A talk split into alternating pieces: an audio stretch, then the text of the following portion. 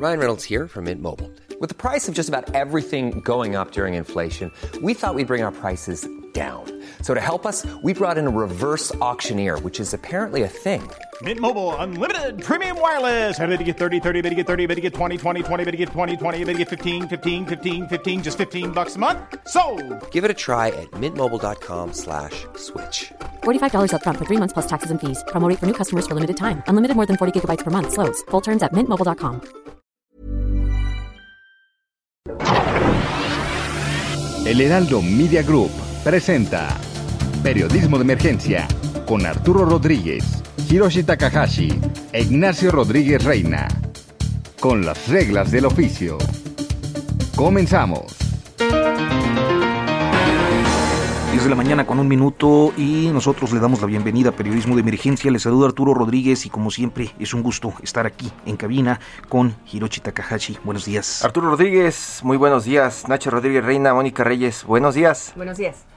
Bueno, y buenos días, hola, eh, mucho gusto de saludarlos a todos. Y bueno, pues arrancando el- un programa que por supuesto los invitamos a que se eh, queden con nosotros. Tendremos información y entrevistados, la verdad, de, de mucho interés para todos.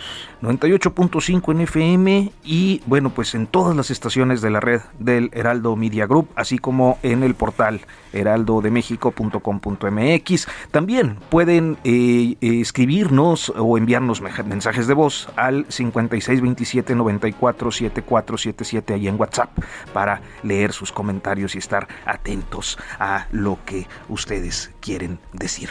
Y bueno, pues le damos la bienvenida hoy a Mónica Reyes. Hola, ¿qué tal? Buenos días. Futuro próximo. La semana inicia con el nuevo semáforo COVID para el país. Con solo 18 estados en color verde y un incremento de 18% en los contagios. Asimismo, se espera un incremento en la cantidad de personas vacunadas para llegar hacia el próximo fin de semana con cerca de 50 millones de dosis aplicadas y la ampliación de esquemas completos que pueda acercarse al 2% de la población. La mala noticia es la velocidad con que se empieza a propagar la variante Delta, según anunciaron las autoridades. En lo postelectoral, el próximo jueves iniciará la tanda de sesiones del Tribunal Electoral del Poder Judicial de la Federación, con la que se tiene previsto resuelva las impugnaciones por ahora de diferentes elecciones de diputados federales.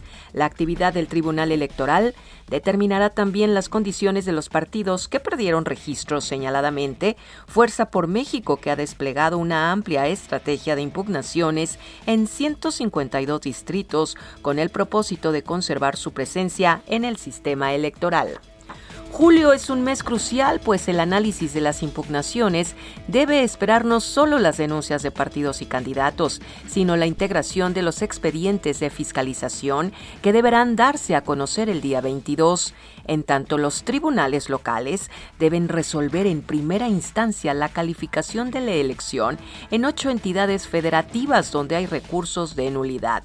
Se trata de los estados de Campeche, Chihuahua, Tlaxcala, San Luis Potosí, Sinaloa, Michoacán, Colima y Guerrero. También esta semana la Suprema Corte de Justicia de la Nación analizará y deberá resolver un tema de gran importancia para las mujeres trabajadoras. Se trata del derecho de las trabajadoras de confianza a la reinstalación cuando son despedidas por embarazo. Por insólito que parezca, las mujeres embarazadas que tienen trabajos de confianza se ubican en un limbo legal que aún permite a los patrones despedirlas por gravidez.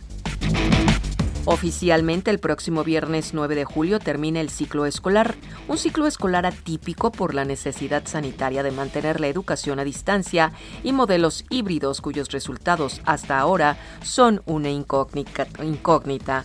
Al respecto se espera un informe de la Secretaría de Educación sobre lo realizado, pero también sobre las expectativas para el ciclo escolar 2021-2022, que conforme a las proyecciones de salubridad mantendrán el esquema híbrido en el país, esto es, algunas clases presenciales y otras por televisión o internet. Por cierto, los canales de televisión habilitados para el sector educativo sufrirán un cambio el próximo fin de semana, pues deben quedar disponibles para la promoción de la consulta popular sobre decisiones políticas del pasado, que específicamente versa sobre el procesar o no a los expresidentes. Los trabajos para la organización de la consulta, así como el activismo de grupos, ciudadanos, de grupos ciudadanos señaladamente identificados con Morena, se intensificarán a partir de esta semana, pues quedan tres semanas para el proceso.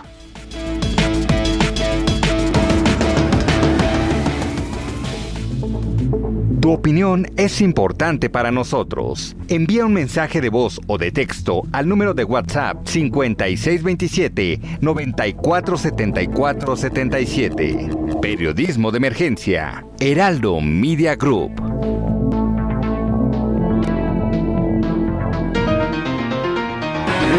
Es, 4 de julio, día de la independencia en los Estados Unidos, un feriado, y pues enviamos un saludo a nuestros amigos que nos sintonizan en el 91.7 de FM allá en el Valle de Texas, en McAllen concretamente, eh, que bueno, pues es una de estas fronteras muy visitadas por mexicanos para el shopping.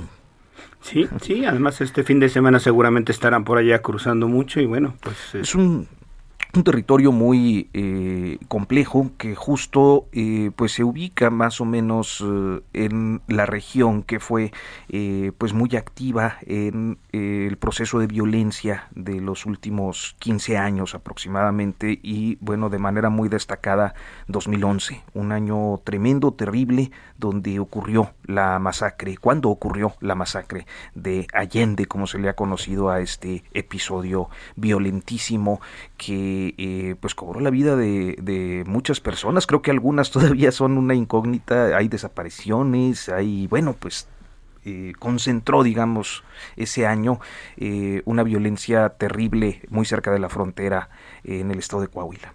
Sí, yo creo que hay que recordar, y justamente de eso hablaremos en un momento, pero son hechos de violencia que dejaron marcado dejaron marcado a esa zona y al país entero porque realmente reflejaron eh, yo diría, la crueldad, la violencia que puede desplegar eh, el crimen organizado, las organizaciones de narcotráfico sobre, sobre comunidades enteras. Es decir, en, en el caso de Allende, Coahuila, del cual hablaremos, eh, pues era un pueblo tomado literalmente, y no estamos hablando de una manera metafórica, pero literalmente tomado por el narcotráfico que decidía prácticamente quién vivía y quién no vivía. Eh, sí, fue un, episodio tremendo, además eh, en una región que era, eh, bueno, yo la recuerdo sobre todo de joven, que llegábamos a visitar por allá amigos, estudiantes, todavía, pues era una región muy, muy pacífica y muy alegre, además es, es muy estereotípica del noreste con músicos y toda esta eh, pues eh, cultura norestense, digámoslo así, que de repente como los cinco manantiales, que es la región donde se ubica, eh, es decir, cinco municipios que, que están en esa zona, pues fue parte de este proceso de descomposición y violencia que tuvo quizás su, su culmen en ese momento de la masacre de Allende, pero que bueno, mantenía en la zozobra toda la, la región que allá se conoce como la de los cinco manantiales y la frontera. Sí, hay que decirlo también que en, en, ese, en esa zona ha, operado, operó durante muchísimos años con una violencia inusitada este grupo del crimen organizado y conocido como los Zetas, ¿no? que prácticamente dejaron, dejaron una estela de violencia, de dolor, de, de sangre, en fin, creando un panorama desolador y yo diría terrible, Arturo, que todavía sus huellas y me parece que sus efectos y consecuencias aún no han cerrado del todo, ¿no? En algún momento platicaban que era muy difícil estar haciendo trabajos en esa zona, 2010, 2011, 2012, todavía está, hasta ahora cuesta muchísimo trabajo estar en la zona eh, eh, metiéndose a hacer este tipo de investigaciones, este tipo de trabajos. Eh, y lo, lo decimos a, a, cuento de que en este momento pues una de las series de Netflix que está en los primeros lugares y de la que todo el mundo está hablando tiene que ver con una historia que surge de, de, una masacre, ¿no? Y como estas masacres que pues también muchos compañeros reporteros nos dicen que es difícil reportear en Tamaulipas, en Guerrero, ¿no? Que de pronto te dicen, aquí lo hemos tenido, ¿no? Todavía la semana pasada, ¿no? Con la entrega de la semana pasada, ¿no? Tamaulipas es una zona que se, asemeja en mucho a lo que ocurría en Coahuila. Eh, Pero permanentemente de una manera permanente, ¿no? Y bueno, pues justamente de, de eso vamos a platicar. Eh, platicaremos con Ginger Thompson y Alejandra Shanik. Ellas son autoras de Anatomía de una masacre, una profunda investigación periodística publicada. Ellas lo publicaron en, en, junio de 2017 sobre estos hechos de los que le estamos platicando ocurridos en, en Allende, Coahuila. y justamente... How the, how US triggered a massacre in Mexico, que es precisamente también a partir de esto la nota más leída otra vez en ProPublica. Sí, sí, sí, hay que decir que, eh, bueno, Ginger Thompson es eh, una editora, investigadora senior, como, como le llaman allá, en ProPublica, una de las organizaciones periodísticas con más, más prestigio y credibilidad.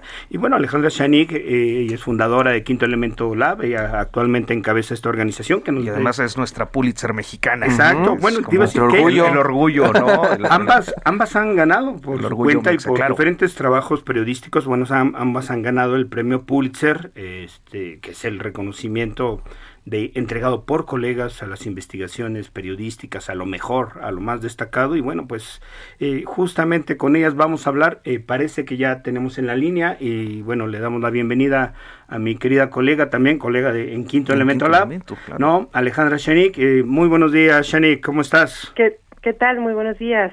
Muchísimas gracias, qué gusto escucharlos. Bueno, pues aquí te saludamos Hiroshi Takahashi. Ya, ya, eh, ya faneándote, hermano. Arturo Rodríguez. Y bueno, pues acaba de estrenar hace unos días la serie Somos, que, que, si bien dicen que no refleja exactamente porque incluye elementos de ficción, pues está inspirada en la investigación que tanto Ginger como tú elaboraron eh, en 2017 y Shanik.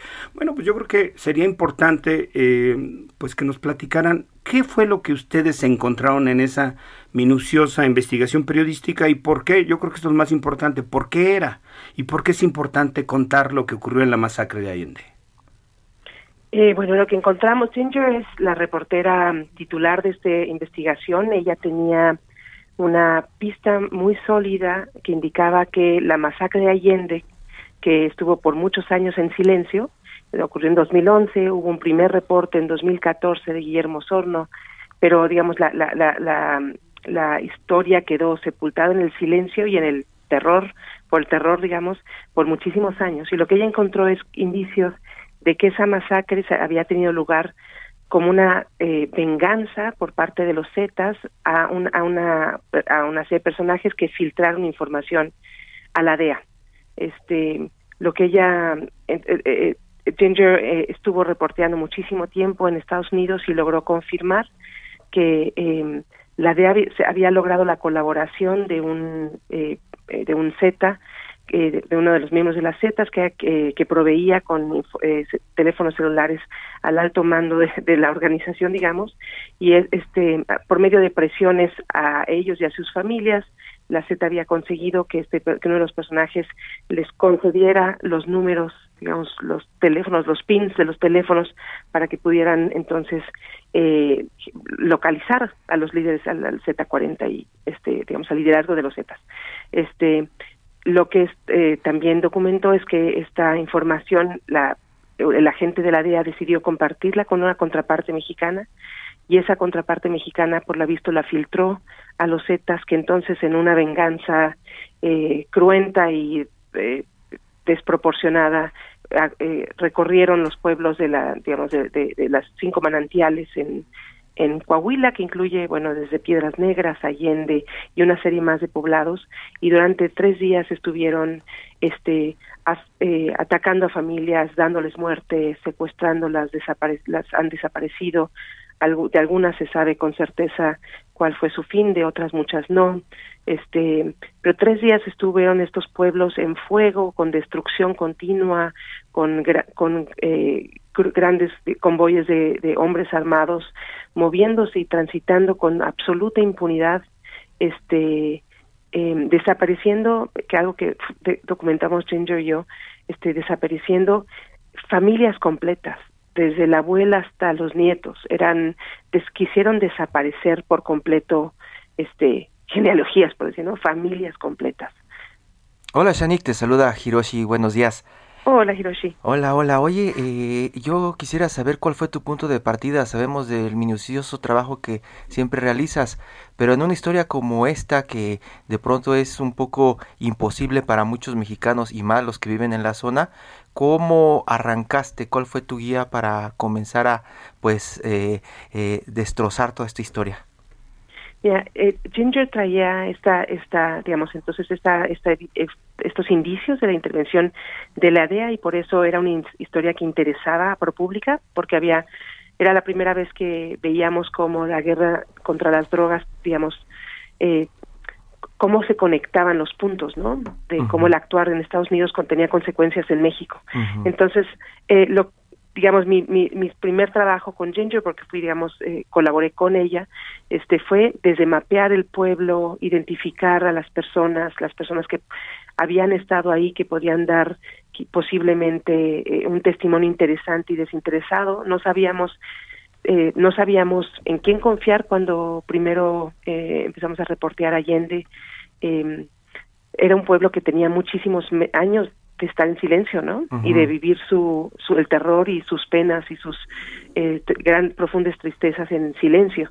Entonces, eh, juntas diseñamos la estrategia para justo abrir puertas, abrir, restable, eh, establecer un, una confianza, ¿no? En dos, en, bueno, sobre todo en una extranjera, periodista extranjera y completamente desconocida para ellos, ¿no? Este y luego al equipo completo, eh, pero pues eh, digamos y después y el otro muy importante era documentar este la digamos hacer como una suerte como de censo de Allende no para identificar quiénes faltan porque hasta entonces se hablaba eh, de números que no sabemos muy bien ni quién produjo no la idea de 200 o 300 desaparecidos que se ha ido como reproduciendo y lo que hicimos es identificar todos los árboles genealógicos, ¿no? Abuelas, este, hijos, nietos, este, bisnietos, este, y, trazar quiénes faltaban. Y lo mismo, y de, eh, hurgar en qué hizo, qué hizo la autoridad, qué hizo el gobierno federal, qué hizo Sedena, qué hizo CISEN, qué hicieron este, las policías locales y estatales, porque fueron tres días de, de, de masacre, tres días de ataque. Ginger Thompson ya está también en la línea telefónica, nos ha estado escuchando desde hace unos momentos y nos da mucho gusto recibirla en este espacio. Ginger, te saluda Arturo Rodríguez y estamos aquí Ignacio Rodríguez Reina y Hiroshi Takahashi. Uf, creo que se Uy, de último momento se último momento se la llamada. Bueno, eh, seguimos rápidamente con Chanik eh, eh, para tratar de aprovechar al máximo nuestros minutos, porque Chanik, creo que sale esta producción y yo te preguntaría, ustedes, bueno, creo que está, regresa, regresó Ginger. Bueno, Ginger, buenos días, te saluda Arturo Rodríguez. Estamos buenos días, Arturo. Ignacio Rodríguez Reina y Hiroshi Takahashi. ¿Qué tal, Ginger? Muy, buenos, días. Nacho, ¿cómo está? Buenos días a todos. Pues mira, eh, estábamos hablando, como has estado escuchando, de el reportaje que realizaron en ProPública y además, eh, pues a propósito de esta producción, Somos. Eh, a mí me gustaría que nos dijeras, refleja en tu perspectiva Somos el trabajo periodístico que realizaron? Sabe que para mí refleja mucho este lo que para Shanik y yo fue muy importante en términos de esta investigación eh, periodística. Lo, importante para nosotros siempre era eh, poder mostrar el impacto que tenía toda esta violencia en un pueblo un pueblo mexicano. Sabíamos que Allende no era el único pueblo que había sufrido un ataque de violencia de tráfico como esto, pero nos pareció como emblemático. Y, han habido, antes de, de, nuestra investigación, había muchos otros, muchas otras historias sobre la guerra contra el narcotráfico, digamos, ¿no? Eh, hay una sensibilidad. Creo que tenemos problema con la, con, con la, línea telefónica ya, pero ya está en Estados Unidos, entonces está dificultando un poco. Shani, Eh, creo que hay, hay un tema y una sensibilidad respecto a la forma en la que eh, pues las producciones estadounidenses abordan temas eh, reales como este y pues la percepción que pudiera haber de las víctimas, inclusive la responsabilidad de una producción frente a las víctimas sobrevivientes. y ¿Cómo, cómo valoran esta parte en pues la producción esta Somos? La primera parte de sí, perdón. Tuve Este, mira, eh, creo que Ginger será quien pueda hablar mejor sobre la producción porque ella estuvo como más cercana en el proceso, en las discusiones, seguramente sobre cómo cómo manejar esta historia. Lo que les puedo contar es que eh, Ginger, yo creo que la que la que la intención todo el tiempo fue por una parte cómo en la reportería aminorar el, la experiencia del dolor porque estábamos abriendo la memoria, los recuerdos algo que habían que había permanecido tanto tiempo cerrado. Este trabajamos muchísimo en en eh, con, la, con las eh, con los eh, con las fuentes.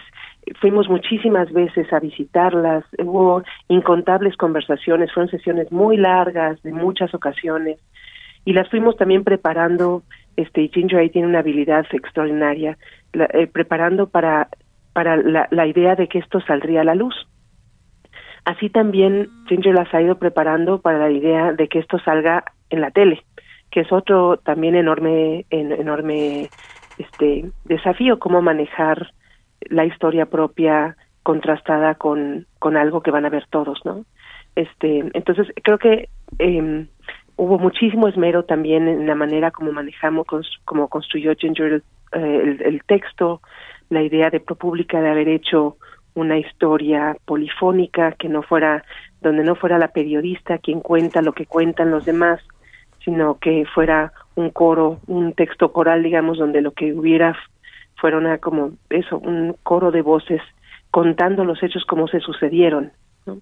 De, este, pronto, de pronto te, iba a preguntar eh, rápidamente antes de, irnos a un corte.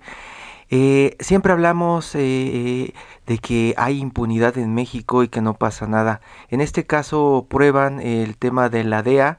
En México pues pusieron una estatua por ahí, ¿no? Por, por los muertos, por la masacre. ¿Pasó algo en Estados Unidos después de la publicación de este reportaje? ¿Tuvieron algún impacto allá?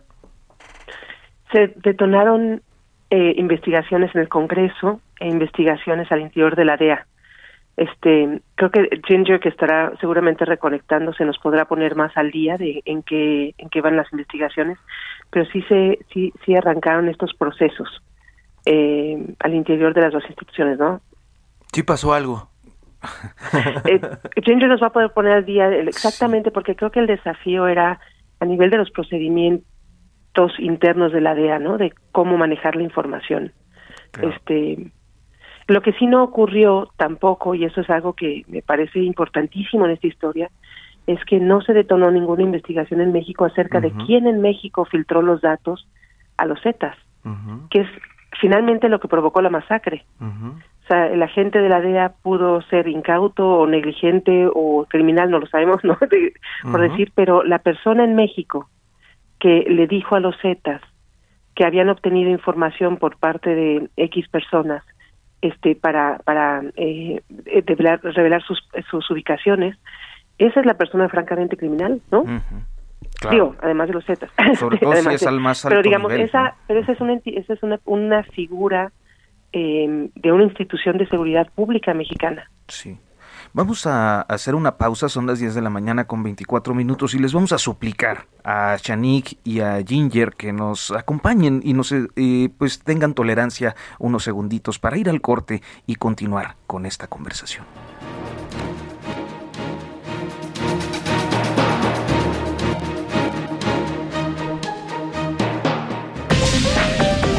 En un momento continuamos. Periodismo de emergencia. Regresamos con las reglas del oficio. Julio, Julio. Oigan, ¿a dónde vamos? ¿A Oaxaca o a Chihuahua? Pues ve por los dos. A Soriana, por todos los quesos y salchichonería empacados de origen y todos los congelados que pongo al 3x2. Sí, al 3x2. En tienda o en línea, tú pides y Julio Regalado manda. Solo en Soriana. A julio 5. Aplican restricciones. Tu opinión es importante para nosotros. Envía un mensaje de voz o de texto al número de WhatsApp 5627 947477. Periodismo de emergencia. Heraldo Media Group.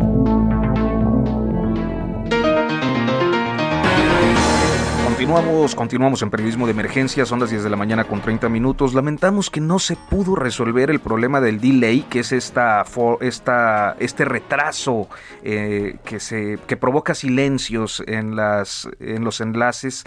Eh, en esta ocasión con eh, Ginger Thompson, pero continúa afortunadamente la colega Shanik, Alejandra Chanik. Sí, Shanik. oye, pues a mí me gustaría, Shanik, que nos contaras Sabemos que esta violencia no ha cesado y que eh, los hechos atroces que ustedes documentaron perfectamente en, en Allende se repiten y, últimamente hemos visto situaciones, la verdad, también eh, pues eh, que reflejan todavía esta extrema violencia pues en, en Tamaulipas. Tenemos tres o cuatro hechos recientes de matanzas, bueno, ha habido también la matanza de, San Fernando hace ya algunos años, pero me gustaría ver si a partir de la experiencia que ustedes tuvieron en, en, esta ocasión, cuando hicieron la investigación periodística de Allende, ¿crees que exista un, pues un paralelo, una forma de seguir pensando que esta violencia se mantiene sin alterable, sin cambio alguno? Shani, ¿cómo ves las cosas?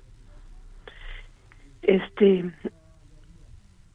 creo que, digo, creo que algo que mm, cuenta la historia de Allende es también la historia de la convivencia con el crimen organizado y cómo el crimen organizado pues necesita lugares para vivir, para hacer negocios, para tener a sus familias, para y en el caso de Allende fue uno de esos lugares donde también esas cosas ocurrieron. Es un lugar que se fue donde se fueron enquistando familias, este y donde eh, como en toda la región y también lo puedo decir de Guadalajara donde yo vivo no este eh, donde la, la, la, vida se ha vuelto se volvió en algún momento cómoda con el dinero con las posibilidades que de pronto abre eh, esos flujos no de recursos y de inversión. Este creo que eso sí esa esa convivencia sigue ocurriendo y dándose en pues en muchos lugares del territorio y pone a las ciudades y a los pueblos en, en situaciones de, un de predicamento, ¿no? Este, eh, los los malos se van, van volviendo parte de los buenos, por decirlo, se van casando, emparentando, este, relacionando, este, y, y, y, las historias hasta de familias empiezan a complicar, ¿no? Cuando cuando se da esa esa convivencia. Creo que parte de lo de lo muy difícil de, de, de prevenir o de impedir esta violencia es justo desde la parte hasta comunitaria y social de cómo nos relacionamos, de cómo las instituciones y, los negocios acaban admitiendo, relacionándose, este, o sea, es como tiene un nivel muy capilar, ¿no? Muy, muy, muy difícil de, de, resolver. Entonces, hay una parte que tiene que ver con, con la convivencia social y cómo y la vida como transcurre en las comunidades y los pueblos y ciudades, y otra también en, en la capacidad o incapacidad de autoridades de, de, intervenir, de, de, detectar cuando hay cosas ocurriendo en los lugares y no pienso nada más en, ya en el extremo de, de, de la violencia, pero también cuando hay lavado de dinero, cuando hay, ¿no? Este, la, la historia de Allende y ahí Ginger encontró un caso, había un, un, un ranchero que sonó las voces de alerta muchísimo antes de que ocurriera el caso de Allende. Él había, eh, él tenía una propiedad, un rancho en la frontera, que hacía frontera con Estados Unidos, y había tenido muchísimas presiones, eh, primero de gente queriendo comprar su rancho y después de presiones queriéndoselo arrebatar.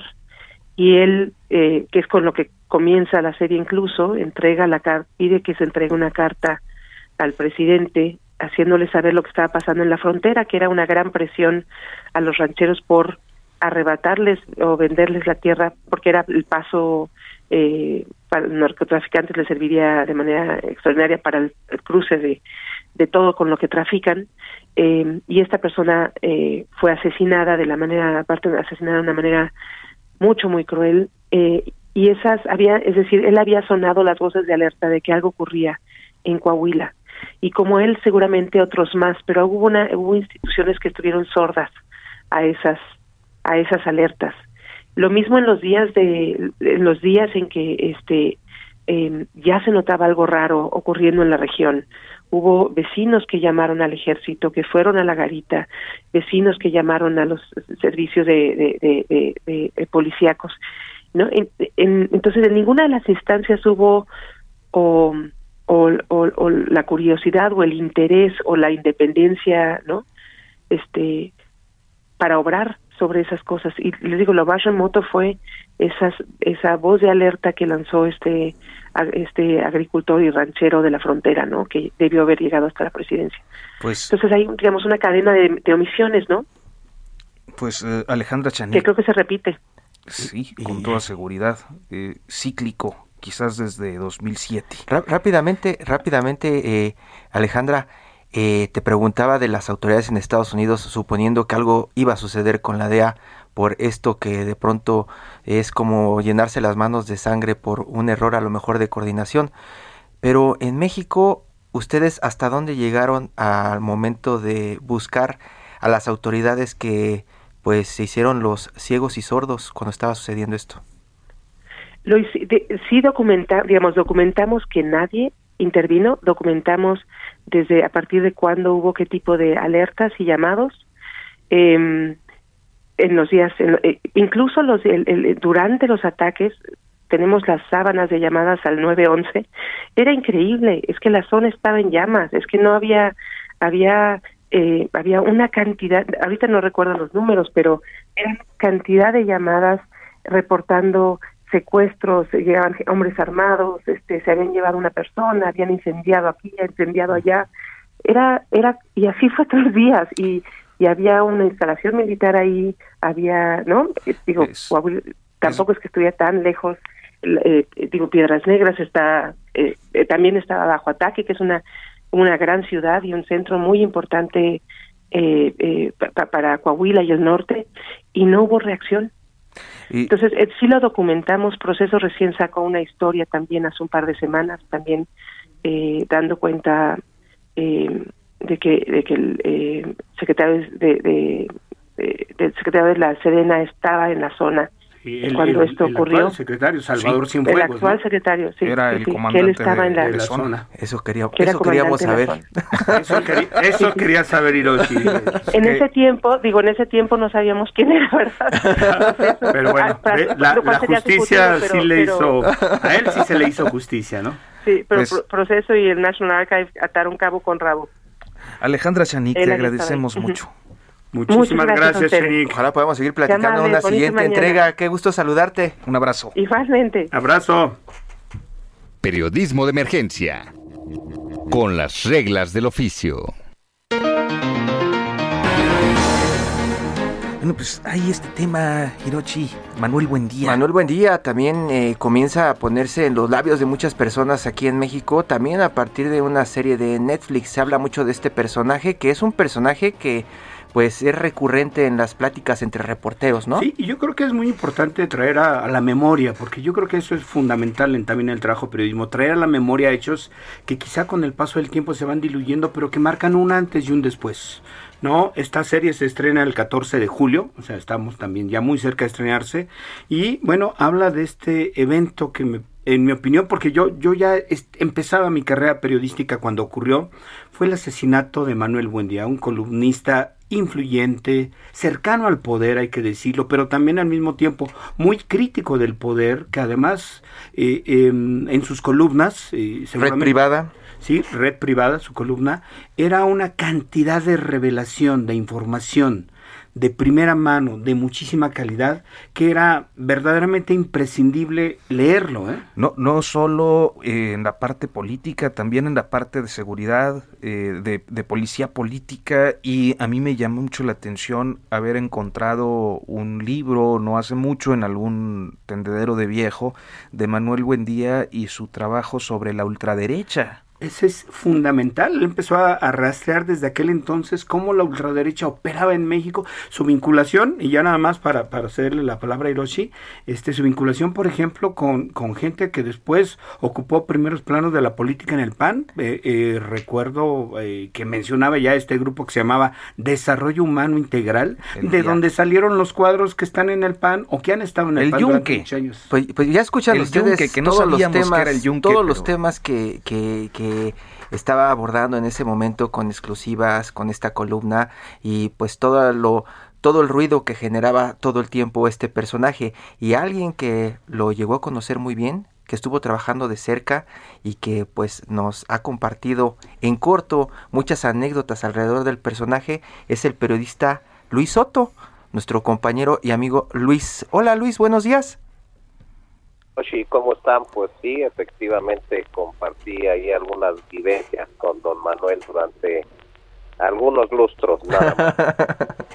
Sí, eh, Luis, te saluda Nacho Rodríguez Reina, qué gusto tenerte en la línea telefónica. Qué saludarte y escucharte de nuevo después de hace también como aquí a ti creo que tres decenios, pero bueno. Exacto, sí, compartimos ahí trabajo en la redacción del financiero, estuvimos trabajando muy cercanamente, pero justo Luis, eh, bueno, la serie que está por estrenarse eh, y pues está titulada con una pregunta que yo creo que, que todos hemos tratado de, de, tener claridad sobre su respuesta y que seguramente tú que trabajaste pues prácticamente como su asistente periodístico personal de Buen Día, quizá con el paso del tiempo has ido atando algunos cabos.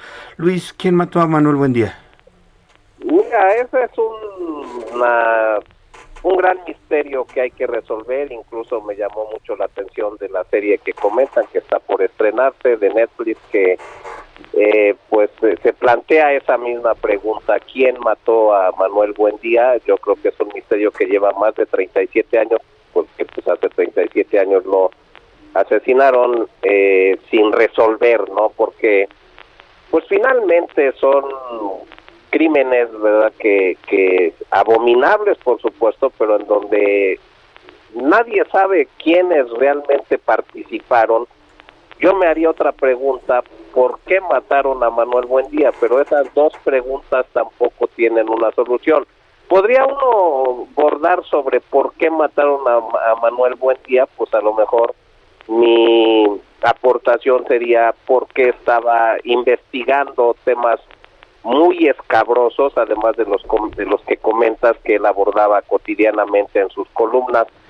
Pero yo creo que ninguno de esos, ni la CIA, que fue uno de sus eh, clientes, llamémosle así entre comillas, favoritos, porque escribía eh, bastante durante muchísimos años, décadas diría yo. Recordemos que él fue el que descubrió por ahí de 1978, si mal no recuerdo, al primer agente, al, al, jefe de la estación de la CIA en México, que se llamaba un, señor de nombre Lawrence Stanfield, y armó toda una revolución y bueno, obviamente cuando lo asesinan, ¿verdad? A don Manuel se especula que había sido la CIA en los temas que comentas de la ultraderecha, que había sido la ultra también este que, que había participado en ese y, y así una serie de acontecimientos y de temas que hay que también son muy difíciles de resolver nada más para que se den una idea creo que hubo 64 líneas de investigación para un asesinato de este tipo ¿no? entonces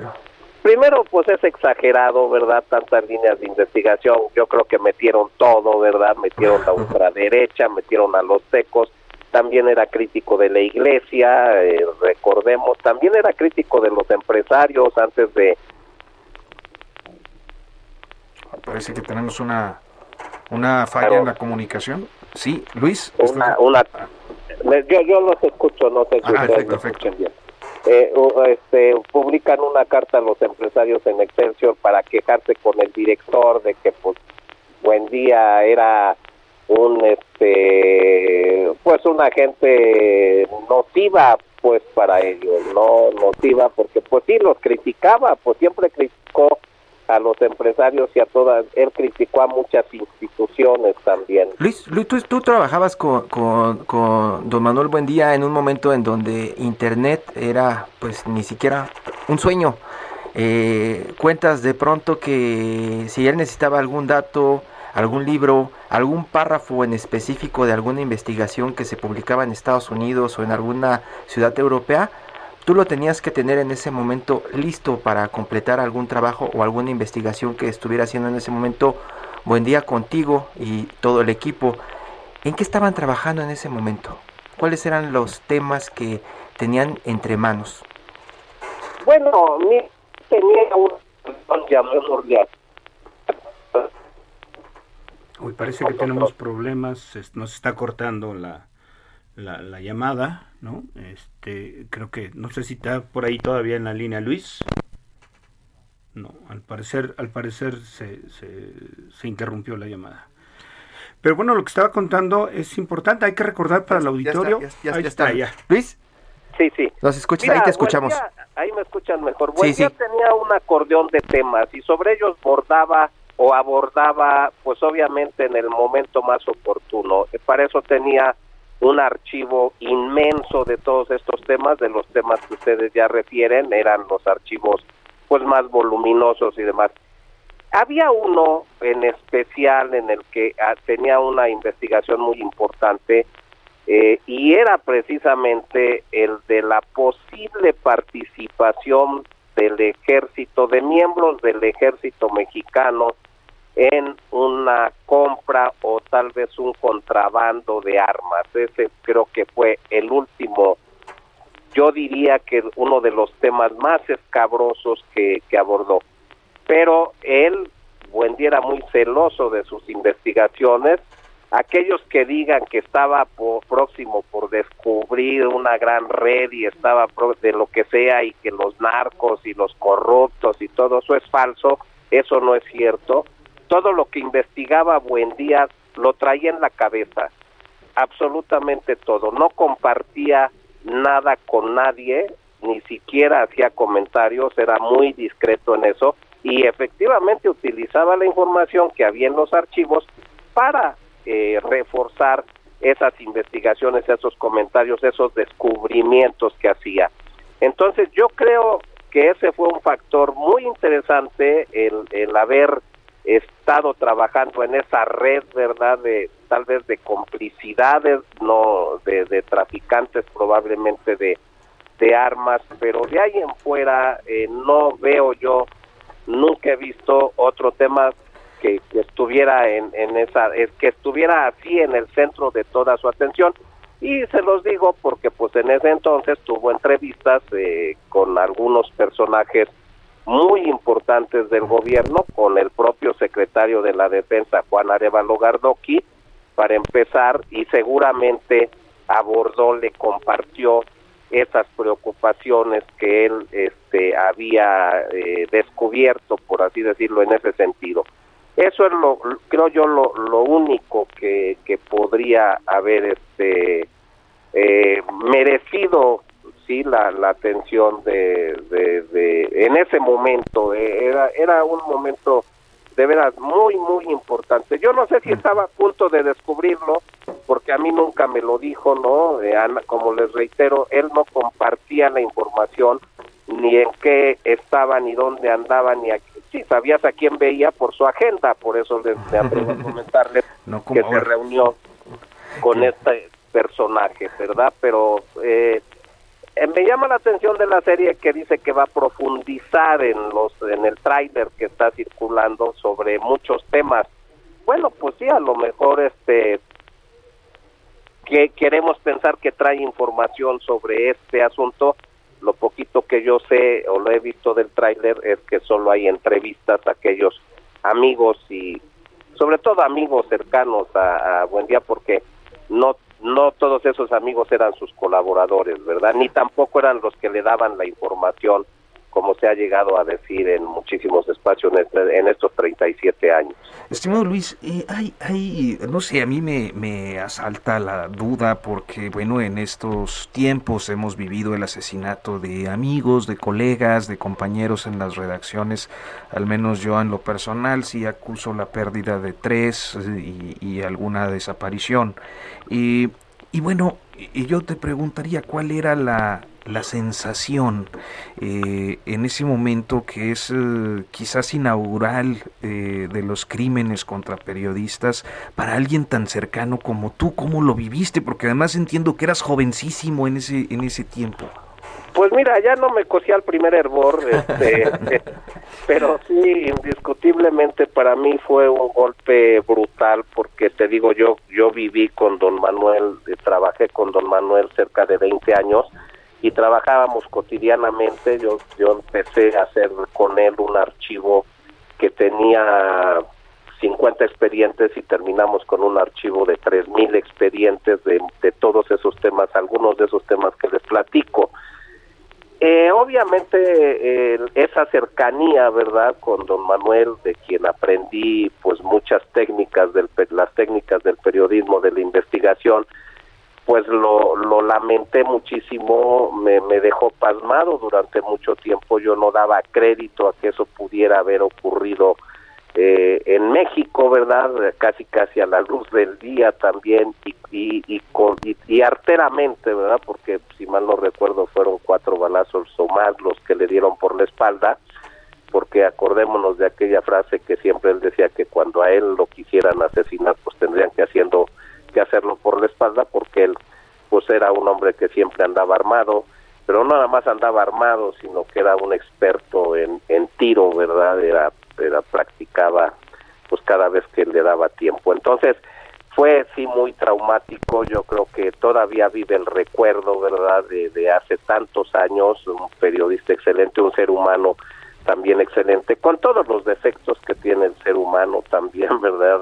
Era una gente que, que a veces te veía te, te, muy exigente, muy estricto, muy enojado, casi casi te veía como como un hijo, pues no era para menos, ¿verdad? Porque yo siempre fui a trabajar con él a los 17 años, por ahí así, y pues terminé por ahí de los 34, 35 años. Bueno, terminé porque terminó su vida con el don crimen abominable que pues lamentablemente yo insisto no se ha podido resolver ni quién mató a Manuel Buendía ni por qué lo mataron a Manuel Buendía. claro. Nos quedan dos minutitos y hay algo que me gustaría que compartieras con el auditorio.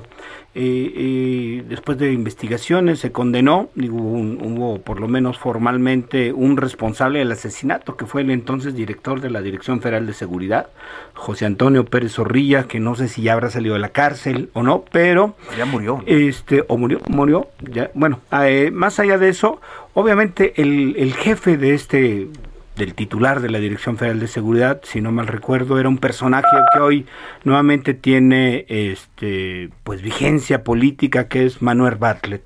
¿Qué nos puedes eh, contar cuál era, digamos, tu perspectiva si sobre si este personaje de la Dirección Federal de Seguridad en realidad tenía responsabilidad y bueno, pues evidentemente no podía desligarse de quién era su jefe que es el actual titular de la Comisión Federal de Electricidad?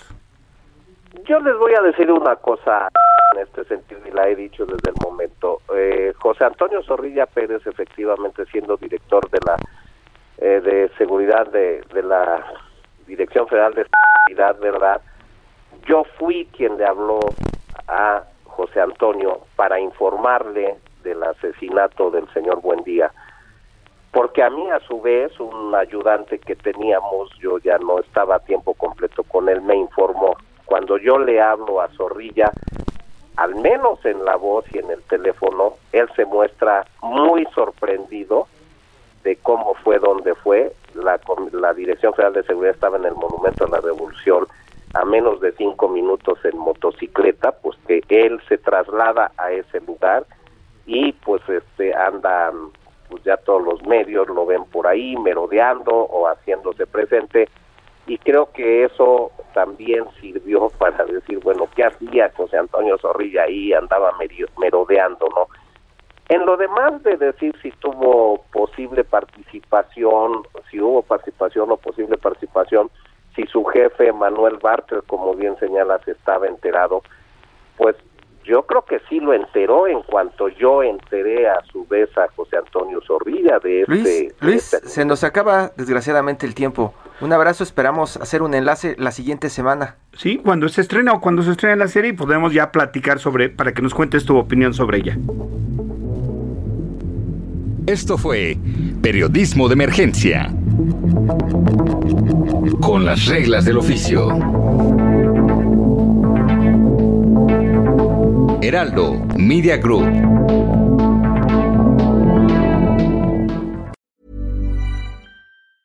Hi, I'm Daniel, founder of Pretty Litter. Did you know cats tend to hide symptoms of sickness and pain? I learned this the hard way after losing my cat, Gingy. So I created Pretty Litter, a health monitoring litter that helps detect early signs of illness by changing colors, saving you money and potentially your cat's life. Pretty Litter is veterinarian developed, and it's the easiest way to keep tabs on your fur baby's health right at home. Go to prettylitter.com and use code ACAST for 20% off your first order and a free cat toy. Terms and conditions apply. See site for details.